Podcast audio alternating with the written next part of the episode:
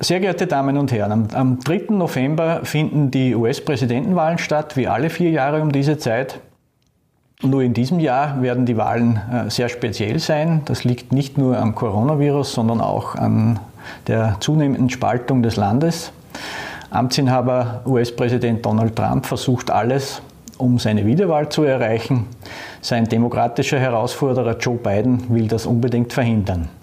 Über die US-Präsidentenwahl spreche ich heute mit dem US-Korrespondenten der Oberösterreichischen Nachrichten Thomas Spang. Mein Name ist Clemens Schumann und ich bin verantwortlich für die außenpolitische Berichterstattung der Oberösterreichischen Nachrichten. Herzlich willkommen, Thomas Spang. Freut mich sehr. Ja, guten Tag. Ja. Hallo, Herr Schumann. Ich darf gleich damit beginnen. Sie sind als US-Korrespondent äh, bereits derzeit bei der sechsten Wahl sozusagen beschäftigt. Sie haben also sehr, sehr viel Erfahrung. Äh, und Sie haben bei Präsidentschaftswahlen auch schon sehr viel erlebt. Was macht diese Wahl in diesem Jahr so besonders? Nun, das ganz Besondere an diesen Wahlen ist sicher, dass sie unter den Bedingungen einer Pandemie stattfinden. Und darauf kann man sich auch mit fünf Präsidentschaftswahlen äh, vorher nicht richtig vorbereiten. Äh, denn alles, was äh, Wahlkampf in den USA ausmacht, hat in diesem Jahr so nicht stattgefunden. Äh, die großen öffentlichen Veranstaltungen, äh, die von beiden Kandidaten äh, gewöhnlich durchgeführt werden, mit direktem Kontakt zu den Wählern, mit der Möglichkeit auch den Puls der Wähler direkt zu nehmen, findet in diesem Jahr einfach nicht statt, weil wir eine außer Kontrolle geratene Pandemie haben. Das ist sehr wichtig für äh, unsere äh, Zuhörerinnen und Zuhörer, das zu verstehen. Es ist eine grundsätzlich andere Situation als in Europa, wo sehr viel getestet wird und wo man sehr viel genauer weiß, äh, wie der Virus sich verbreitet hat. Das findet hier alles in der Weise nicht statt. Wir haben täglich 60.000 Neuinfektionen, einfach um das einmal zu dimensionieren. Und das das hat selbstverständlich großen Einfluss darauf, wie dieser Wahlkampf durchgeführt wird. Äh, eine äh, Besonderheit in diesem Jahr ist auch, dass die Nation mittlerweile sehr gespalten ist. Äh, das wurde in den vergangenen vier Jahren noch, also die Gräben wurden in den vergangenen vier Jahren deutlich größer gemacht. Wie hat sich denn das Klima in den USA verändert? Spürt man das speziell als Journalist vermehrt? Anfeindungen? US-Präsident Trump lässt ja eigentlich keine Gelegenheit aus, die Medien schlecht zu machen. Nun, da ist sich Donald Trump sehr treu geblieben. 2016 äh, waren die äh, Journalisten ja schon die äh, Buhmänner, die er neben anderen ausgemacht hat als Volksfeinde und sich einen äh, Sport daraus gemacht hat, Journalisten bei Wahlkampfveranstaltungen in speziellen Bezirken äh, einzugrenzen, um sie dann äh, dem Spott und der Beschimpfung des Publikums preiszugeben. Das hat er im Prinzip während seiner gesamten Amtszeit so fortgesetzt. Also gewissermaßen keine Änderung. Was die äh, Spaltung in der Gesellschaft angeht, hat Donald Trump etwas benutzt, was schon vorhanden war. Die Spaltung geht weit zurück. Es gibt Menschen, die sagen, äh, diese Spaltung, äh, die im Bürgerkrieg, im amerikanischen Bürgerkrieg vor mehr als 150 Jahren äh, zu dem größten Menschenverlust äh, in der amerikanischen Geschichte überhaupt führte, hat in Wirklichkeit nie richtig aufgehört, sondern hat sich kulturell, politisch fortgesetzt. Äh, man kann die Spaltung äh, auch äh, zurückdatieren bis in die Ende der 60er Jahre, 1968 speziell. Da gab es ja auch einen sehr kontroversen Wahlkampf mit Richard Nixon. Das war das Jahr der großen politischen Proteste und am Ende wurde dann mit Richard Nixon ein Scharfmacher ins Weiße Haus gewählt. Donald Trump macht allerdings etwas, was andere Präsidenten nicht gemacht haben. Er äh, versucht diese Spaltung in der Gesellschaft, diese Widersprüche, diese Gegensätze, die es gibt, zu vertiefen, zu nutzen, zu instrumentalisieren und äh, damit Politik zu machen. Und das ist gefährlich. Äh, diese Spaltung, die Sie eben äh, beschrieben haben, äh, die Spaltung der Gesellschaft reicht ja mittlerweile bis weit in die Familien hinein. Wie macht sich denn das im privaten Umfeld bemerkbar, etwa bei größeren Familienfeiern oder bei Freundesrunden? Es gibt einen ganz interessanten Trend, den es, der auch schon in die Zeit vor Donald Trump zurückgeht, aber sich sicherlich verstärkt hat, dass Amerikaner sich in ihrem sozialen Leben an äh, Gleichgesinnten orientieren. Das geht so weit, dass sie in Nachbarschaften ziehen, äh, wo äh, vermeintlich mehr Demokraten oder mehr Republikaner äh, leben, dass sie zu Kirchen gehen, die politisch in der einen oder anderen Weise ausgerichtet sind. Aber das können sie natürlich in Familien nicht machen. Und insofern äh, verläuft in Familien äh, oft ein äh, regelrechter Graben äh, der meist so um, um, umschifft wird, äh, dass man über Politik nicht spricht. Äh, aufgrund der Corona-Pandemie wird es ja heuer sehr, sehr viele Briefwähler geben, mehr als je zuvor. Werden wir daher, wie sonst normalerweise üblich, überhaupt am Morgen des 4. November unserer Zeit jetzt hier in Europa überhaupt wissen, wer Präsident ist? Oder wer neuer Präsident wird? Ja, da sind sehr viele Unsicherheitsfaktoren und es lässt sich sehr schwer prognostizieren, was an diesem Wahltag passieren und nicht passieren wird. Äh, wir können uns ein Szenario vorstellen, in dem ein Kandidat eine überzeugende Mehrheit äh, in allen wahlentscheidenden äh, sogenannten Swing States bekommt. Und das könnte man unter anderem ablesen an dem Ergebnis in Florida. Mhm.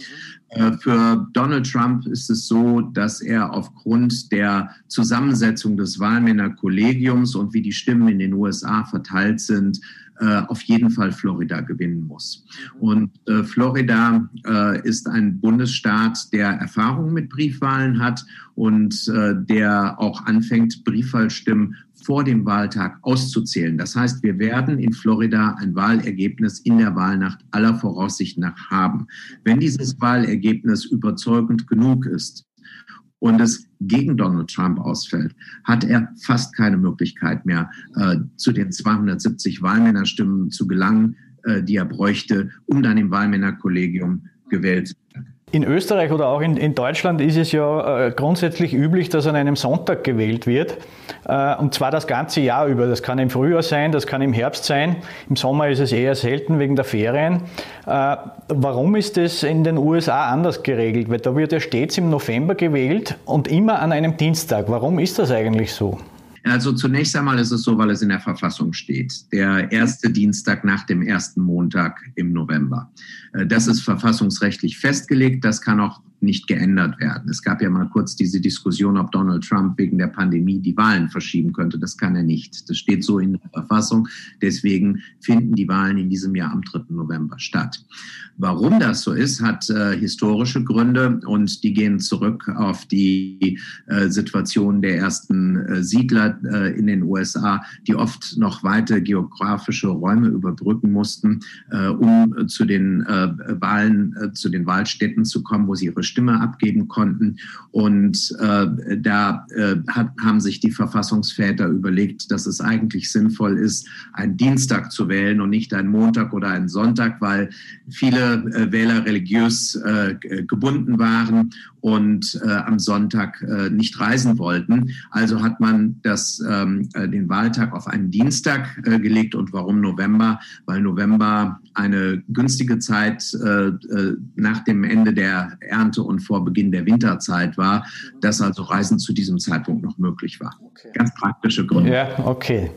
Äh, wird der Präsident der USA eigentlich direkt vom Volk gewählt? Nein, der Präsident wird in den USA immer mittelbar gewählt. Es sind tatsächlich 50 äh, äh, Wahlen in den jeweiligen Bundesstaaten, wo der jeweilige Gewinner alle Wahlmännerstimmen äh, dieses Bundesstaates bekommt. Diese Wahlmänner treten dann etwa einen Monat später im Dezember zusammen und äh, geben dann ihre Stimme ab. Äh, für eine Mehrheit werden zwar im Wahlmännerkollegium werden 270 Elektoren, wie sie auch heißen, benötigt und wer die hat, ist dann zum Präsidenten gewählt. Es ist ja schon äh, durchaus mehrmals vorgekommen, äh, dass ein Kandidat landesweit äh, mehr Stimmen hatte als sein Mitbewerber. Dennoch hat der andere Kandidat gewonnen. So war es beispielsweise 2016. Äh, ist das nicht ungerecht und gibt es da keine Bestrebungen, dass man das Wahlrecht äh, reformiert, dass sowas eigentlich nicht mehr passieren kann? Nun, das ist eine sehr akademische äh, Diskussion, weil all das in der Verfassung geregelt ist. Und äh, dieses äh, abgestufte äh, Wahlsystem äh, sollte sicherstellen, äh, dass eben auch neue Territorien, entlegenere Gebiete äh, eine, eine, eine faire Chance haben, äh, ihre, ihre Stimme äh, entsprechend auch gewichtet zu bekommen bei den Präsidentschaftswahlen. Das hat alles historische Gründe und ist, wie gesagt, in der Verfassung geregelt. Für eine Verfassungsänderung brauchen Sie eine doppelte Zweidrittelmehrheit in, in beiden Kammern des äh, Kongresses äh, plus eine Mehrheit unter drei Viertel der 50 Bundesstaaten plus äh, die Unterschrift des Präsidenten. Äh, Sie können sich leicht vorstellen, dass in einem so gespaltenen Land wie die USA es sind, äh, das niemals der Fall sein wird, dass sie eine solche Mehrheit zustande bekommen. Insofern ja, es gibt da eine gewisse Diskrepanz, ähm, aber es ist eine rein akademische Diskussion, ähm, äh, ob, ob man das ändern sollte oder nicht. Es wird sich nicht ändern. Der amtierende Präsident Donald Trump hat ja offen gelassen, äh, ob er im Falle einer Niederlage überhaupt abtreten wird. Äh, geht das rechtlich überhaupt, dass er sich weigert? Äh, gibt es da nicht eine Institution, die, die da ein Machtwort sprechen kann im Falle des Falles? Nun, die Institution ist die Verfassung Verfassung, die den Tag genau festlegt, äh, an dem die Amtszeit des amtierenden Präsidenten endet. Und äh, zu diesem Zeitpunkt muss ein neuer Präsident gewählt sein. Wenn kein neuer Präsident gewählt ist, äh, ist auch der amtierende Präsident nicht mehr Präsident und dann treten Nachfolgeregelungen in Kraft, äh, die also unter anderem äh, darin münden könnten, dass Speakerin Nancy Pelosi, eine eher etwas weiter links stehende äh, Demokratin äh, vorübergehend die Amtsgeschäfte übernimmt. Aber das sind alles ähm, äh, Szenarien, äh, die äh, so ähm, speziell sind, äh, dass wir sie erst dann in den Blick nehmen sollten, wenn es soweit ist. denn das ist in der Form in der US-Geschichte noch nicht passiert. Es kann passieren, ähm, aber ich denke, wir sollten äh, uns jetzt nicht äh, in Spekulationen äh, ergeben, die äh, einfach, äh, wo es einfach noch keine Grundlage für gibt. Bei einem knappen Sieg von Joe Biden äh, gibt es ja manche Beobachter, die fürchten, dass es zu einem Gewaltausbruch in, in den USA kommen könnte von, von Trump-Unterstützung, die, die dann enttäuscht sind. Ist die, diese Gefahr tatsächlich real? diese Gefahr ist sehr real. Äh, wir haben ja gerade den Fall der Gouverneurin äh, von Michigan gehabt, äh, wo eine Miliz ihre Entführung und einen Prozess und in der Folge dann auch ihre Hinrichtung äh, geplant hatte. Äh, dieser Plot ist aufgeflogen, aufgedeckt worden äh, vom FBI. ein halbes Dutzend Milizionäre erwarten jetzt hohe Gefängnisstrafen.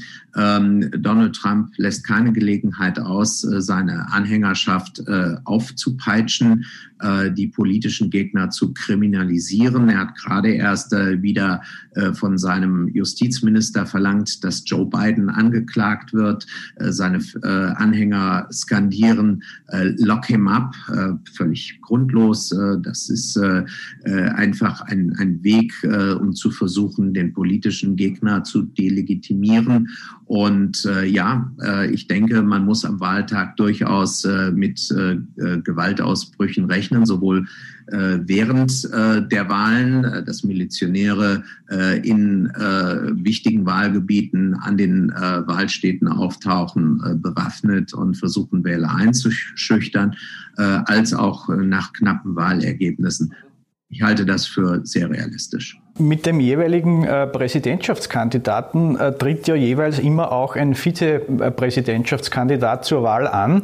Für Trump ist das äh, erneut Mike Pence. Äh, Joe Biden hat sich für Kamala Harris entschieden, eine Senatorin aus Kalifornien. Äh, welche Bedeutung kommt Ihnen jetzt einerseits äh, im, im, Wahlkampf zu und andererseits dann auch während der jeweiligen Präsidentschaft? Hm. Ähm, es ist so, dass beide Präsidentschaftskandidaten ungewöhnlich alt sind. Äh, Donald Trump ist 74 Jahre alt, hatte, lag gerade mit äh, Covid-19 äh, im Walter Reed Militärhospital.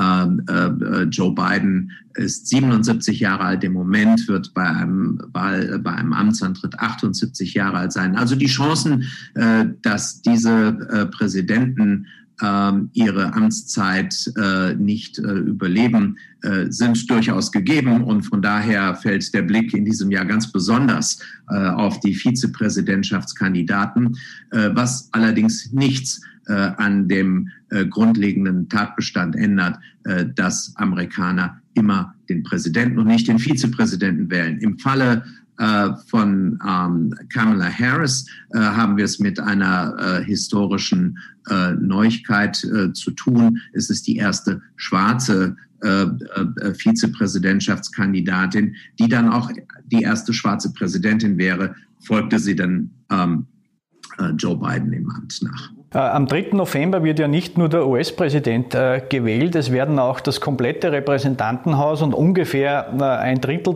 des Senats neu gewählt. Welche Bedeutung kommt dieser Wahl eigentlich zu, die ja immer ein bisschen im Schatten der Präsidentschaftswahl steht, obwohl sie durchaus auch weitreichende Weichenstellungen bedeutet? Ja, und wie weitreichend, das haben wir ja gerade gesehen oder erleben wir.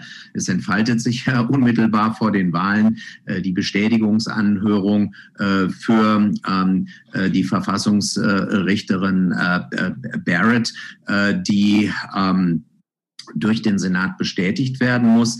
Der Senat hat ganz entscheidend ein Wort mitzusprechen bei allen Nominierungen äh, von Richtern, bei allen Bestätigungen von Behördenchefs, von Ministern und so weiter und so weiter. Da macht es schon einen Unterschied, wer die Mehrheit hat.